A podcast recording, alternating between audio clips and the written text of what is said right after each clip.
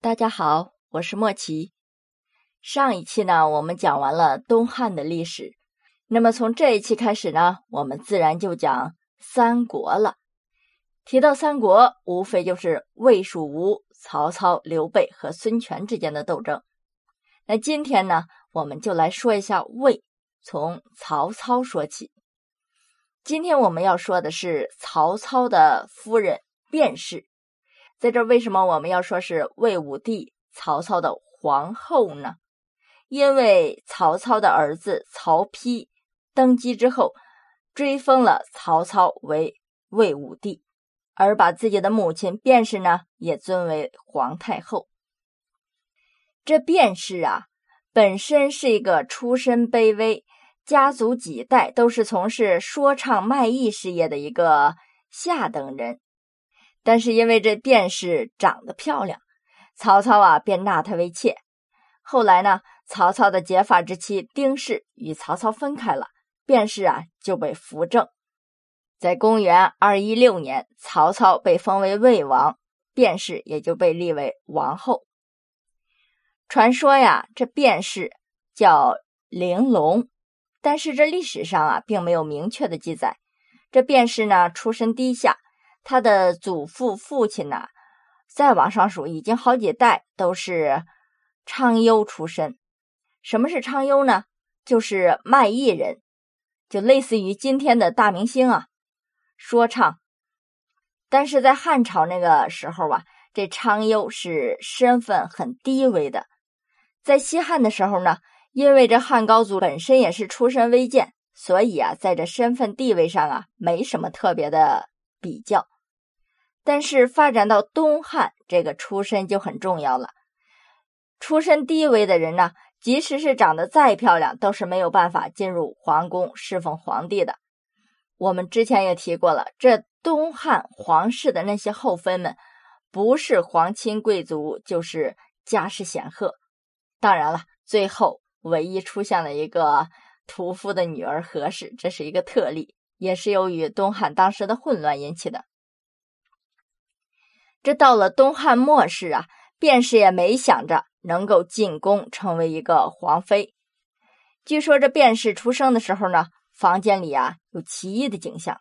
什么奇异的景象呢？这往往啊，我们就不说这个是真是假啊，往往这一个人成事之后，他会说出曾经的这么一段这卞氏在出生的时候呢。满满的光都聚在室内，所以就有相士解释说呀，这是好预兆，说这便是以后肯定是大富大贵之人。虽然是如此说呢，但必定自己身份低下。这便是父母啊，也没有因此刻意去将便是培养成一个高贵的人，就是向富家小姐去学那些东西，而是让他继承家族的衣钵，继续。上街头卖艺，就这样啊，卞氏一直长到了二十岁。这一天呢，在安徽亳县这么一个地方，正在家闲养的曹操就见到了飘零在这里卖艺的卞氏。这年轻貌美的卞氏很快就吸引了曹操的眼球啊，于是曹操就纳了卞氏为妾。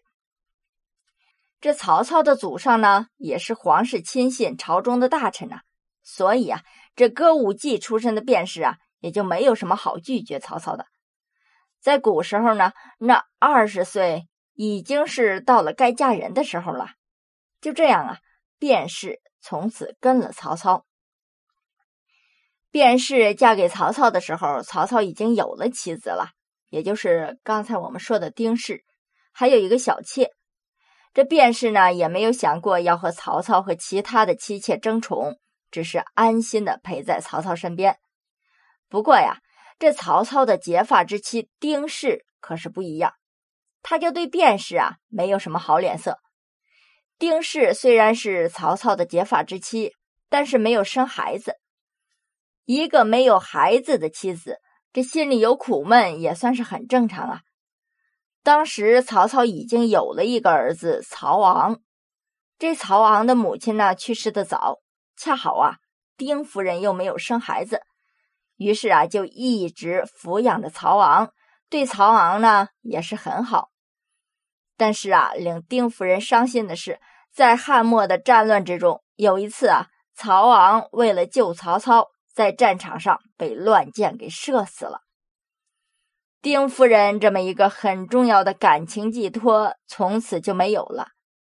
从此之后啊，就对着曹操多为抱怨，经常啊在曹操的面前是凄凄惨惨的怨怼呀。这曹操呢，就对多有抱怨的丁夫人就有些忍受不了了，就想将她送回娘家。可是没想到啊，在那个时代，这丁夫人不但没有反对。反而在回到娘家之后呢，还不愿意回到曹操身边了，最终啊，逼得曹操离婚了。大家想象一下，多么有性格的女性！在公元一八九年，灵帝驾崩之后，汉室的皇宫里频出乱世，何太后的哥哥大将军何进死于非命，也就是被宦官杀死了。何太后呢，带着少帝和刘协这两个人逃离宫中，又被带兵进入洛阳的董卓所挟持。董卓随后呢，毒杀了何太后，废掉了少帝，转立刘协为献帝，自己呢依仗着拥立有功而为非作歹。董卓认为呀，这曹操很有才能，想让他为己所用。结果呢，这个曹操啊，知道董卓成不了气候。就不打算跟随董卓。这时候，董卓已经封了曹操为骁骑校尉了。曹操啊，现在只有两个选择：要么去上任，跟着董卓一起；要是不上任的话，那就只能逃跑了，甚至是自己起兵。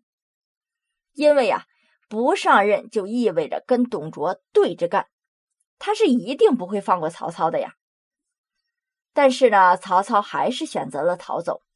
果然呢，曹操出逃之后，袁术就四处的放话，说着曹操已经在战乱中死掉了。这个话呀，传回到曹操部下的耳朵里，众人是军心大乱呐。这首领已经葬身于乱世了，这曹操的军中那不就是群龙无首了吗？再待下去啊，也没有什么指望了。所以呀。曹操的旧部下都准备离开曹营，重新投奔明主。